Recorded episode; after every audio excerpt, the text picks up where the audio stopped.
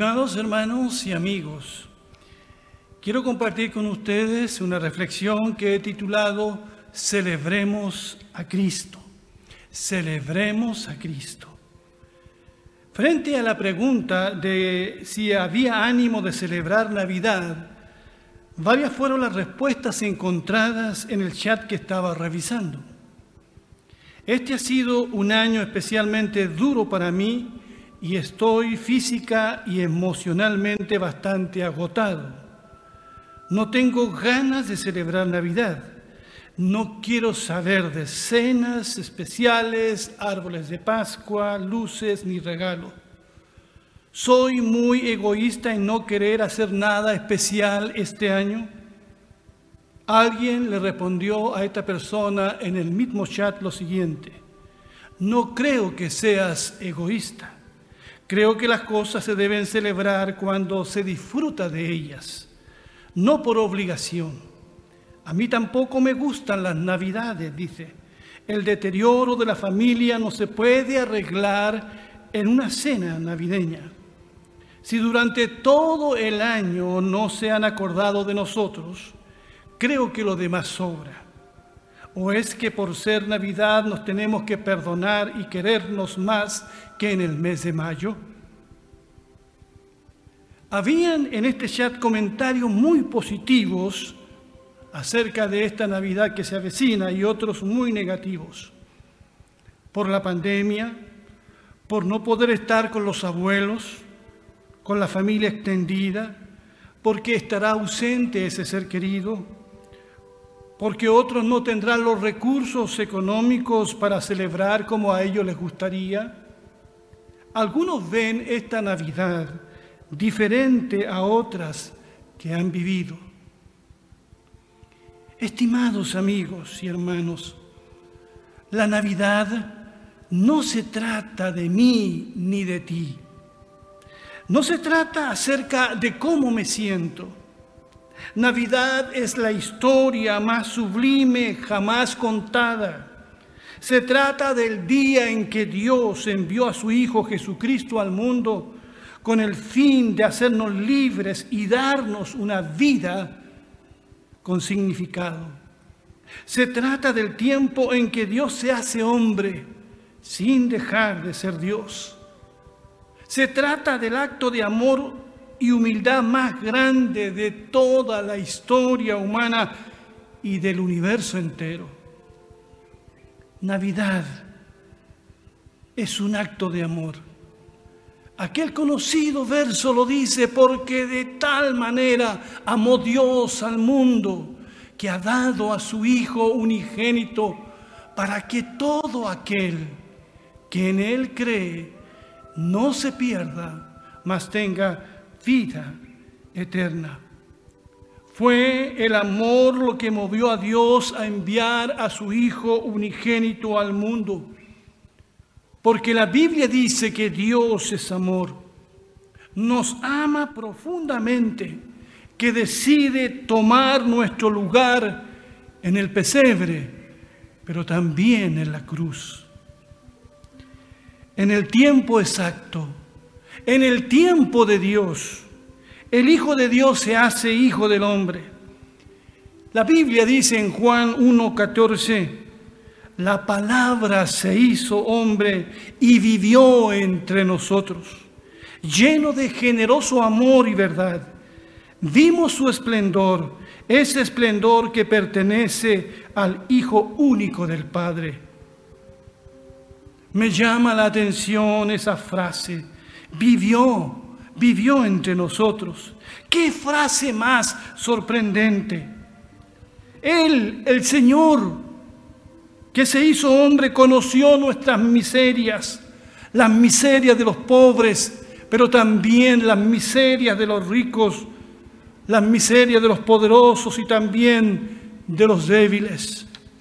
Experimentó en carne propia lo que era sentirse solo, tentado, angustiado, refugiado, y supo también de lágrimas y renuncias. Estimado amigo, amiga, hermano o hermana, es estás sufriendo ahora mismo? ¿Se te parte el corazón por algo que quizás estás viviendo ahora? Quiero decirte a la luz de la palabra del Señor que Él, que nuestro Señor entiende y conoce cada dolor que alguien pudiese estar experimentando, porque descendió a la tierra, se hizo hombre. Sí, es un misterio que a veces Él permita el sufrimiento, pero Él también nos acompaña, nos consuela, nos fortalece para la vida diaria, pero también exige que ser reconocido como Señor y Rey de nuestras vidas. Puedes decir como Tomás acerca de Jesús, Señor mío y Dios mío. Sé que a muchos hombres y mujeres, jóvenes o no tan jóvenes, les asusta la idea de tener que rendir su vida a Jesucristo, de tener que encontrarse con Dios, de tener que reconocer y aceptar que todo lo que se dice acerca de Jesucristo pudiese ser verdad. Yo no tengo ninguna duda por eso los invito a leer el Evangelio y en algunos casos a releer. Averigüen quién es Jesucristo. Regálense ese tiempo en esta Navidad. Indaguen, infórmense acerca del origen de ese niño que nació en Belén, como lo hicieron esos sabios de Oriente que viajaron de tan lejos siguiendo la estrella hasta encontrarlo para luego adorarlo.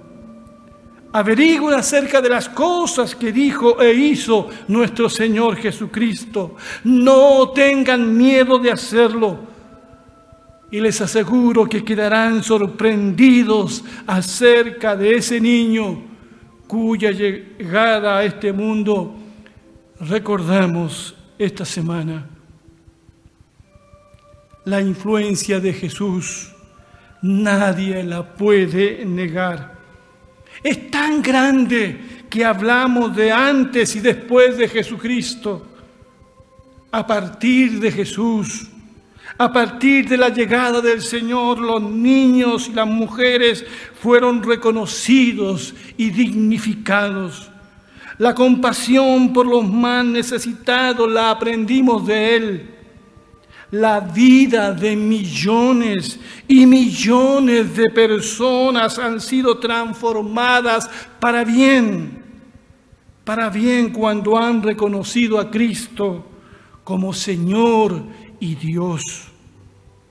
Como alguien anónimamente escribió, comillas, no es exagerado decir que todos los ejércitos que han marchado todas las armadas que se han construido, todos los parlamentos que han sesionado y todos los reyes y autoridades que han gobernado puestos juntos no han afectado tan poderosamente la existencia del ser humano sobre la tierra como la vida sencilla de Jesús de Nazaret.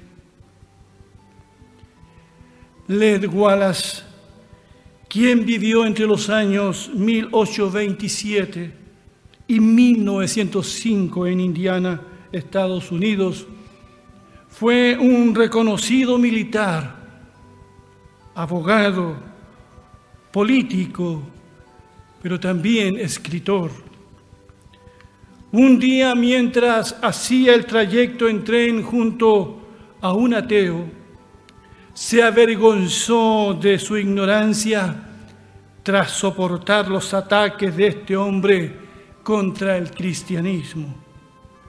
Led Wallace era también agnóstico en ese tiempo. No le interesaba nada de Dios ni nada parecido.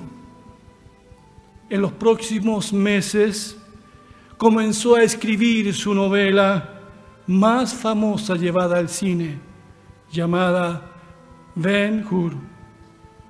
Wallace trabajó siete años en la documentación y redacción de Ben Hur y terminó convirtiéndose a la fe de Jesús. Fue tan cautivante la figura de Jesús que terminó siendo un cristiano y un creyente.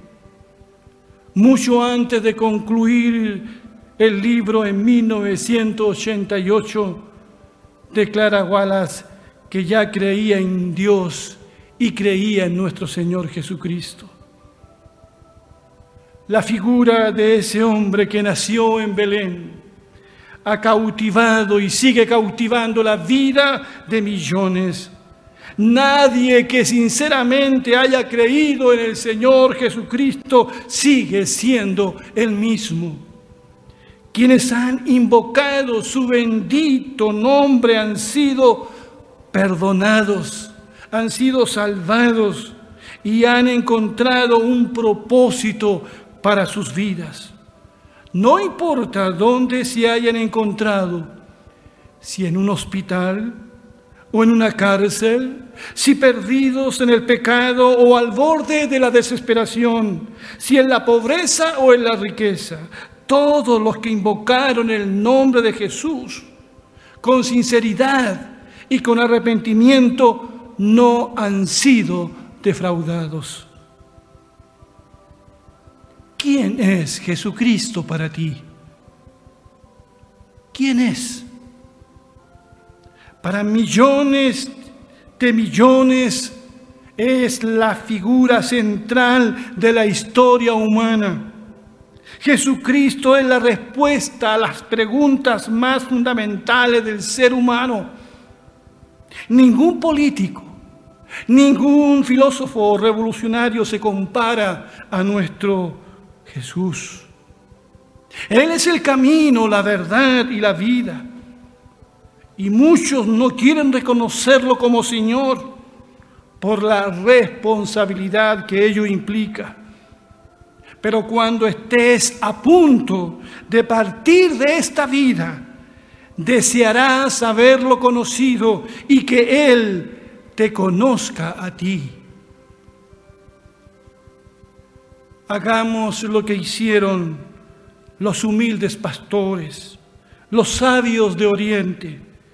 Vayamos a Belén con los ojos de la fe.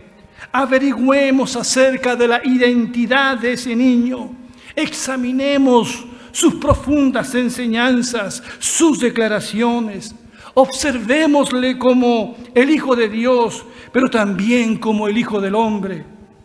Miremosle en la cruz muriendo por nuestros pecados y resucitando de entre los muertos para darnos vida eterna.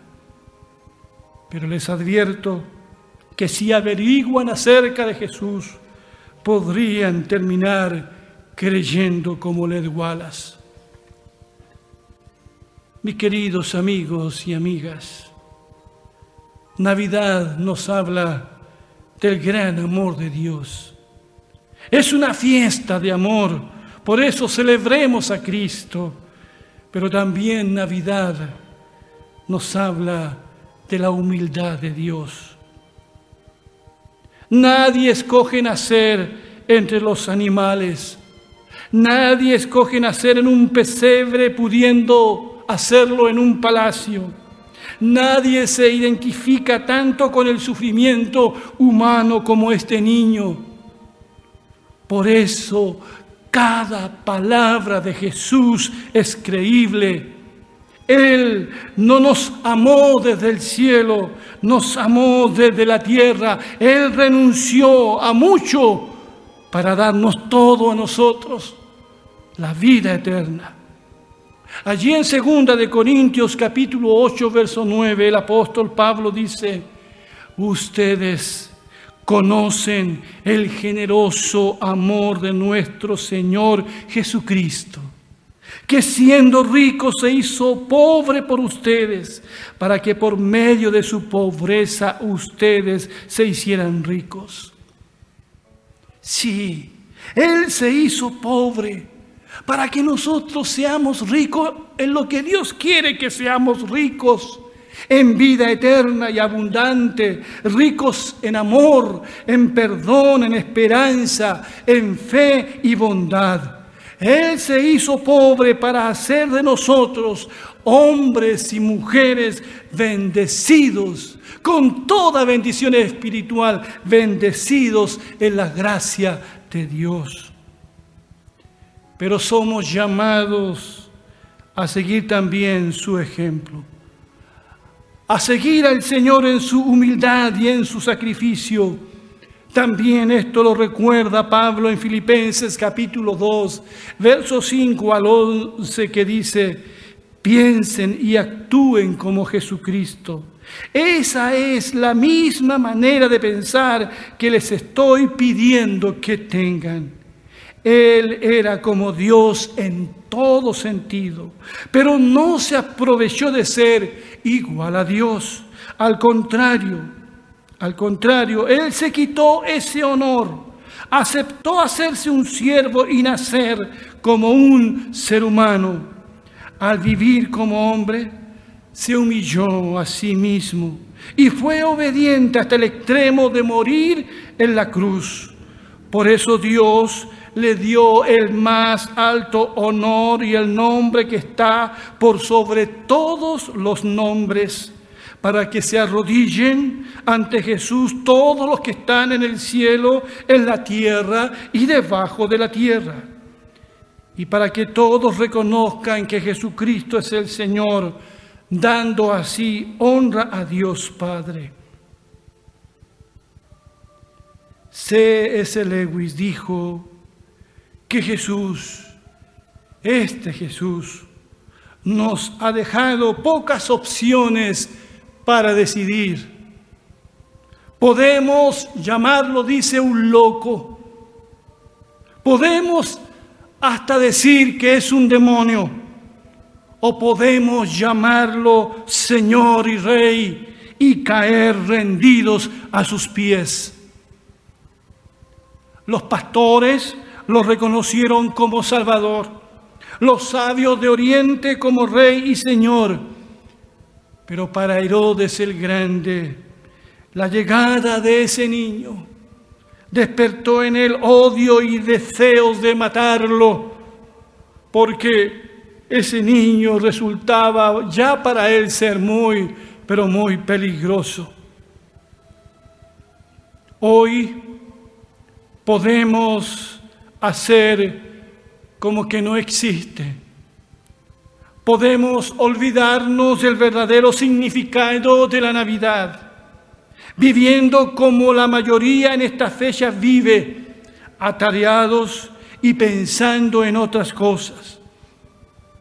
Pero Él nos busca, Él nos llama por nuestro propio nombre y Él te invita a ti a venir a Él para que tengas un encuentro con Él y conozcas el descanso y la paz que tanto anhelas. Pancho Martel escribió una canción que en parte de su letra dice, Jesucristo, ¿qué tienes que ver conmigo? ¿Por qué no te alejas, por favor, de mi destino? Pero Cristo, yo sé que te necesito. Ven hoy a mi encuentro y da sentido a mi camino. De esto se trata la Navidad. No es acerca de mí ni de ti, es acerca de Él. Por eso en esta hora yo les invito a adorar al Señor. Inclinémonos ante su majestad y pidámosles de todo corazón que nos salve de nuestra miseria Digamos, Señor, te necesito, hoy más que nunca te necesito, ven a mi vida, cámbiame y dame el regalo de la vida eterna. Que así sea. Quisiera, para terminar, orar por cada uno de ustedes orar por la familia que está reunida participando de este culto, orar por los que están aquí en nuestra comuna de Peñalolén, pero aquellos que nos ven mucho más allá y hasta en otros países. Quisiera orar para que tengas un encuentro con Dios en esta Navidad por medio de su Hijo Jesucristo. Oremos. Padre Celestial, te doy infinitas gracias porque me has permitido predicar el Evangelio de la buena noticia. Tanto nos amaste que nos regalaste a tu Hijo y junto con Él todas las cosas. Padre, oro por aquellos que han escuchado tu palabra y que se sienten sin esperanza y sin Dios en este mundo. Permite que vuelvan a la fe, que tengan un encuentro verdadero con Jesucristo, para que sus vidas sean transformadas. Bendice a esos hombres y mujeres que están solos, aquellos que han perdido un ser querido. Oro por aquellos que están enfermos para que entiendan que tú les amas y entiendes por lo que ellos están pasando, porque tú te hiciste hombre también. Dios, oro por aquellos que están presos, por aquellos que están enfermos en un hospital, en una clínica. Oro por aquellos que están perdidos en la miseria del pecado.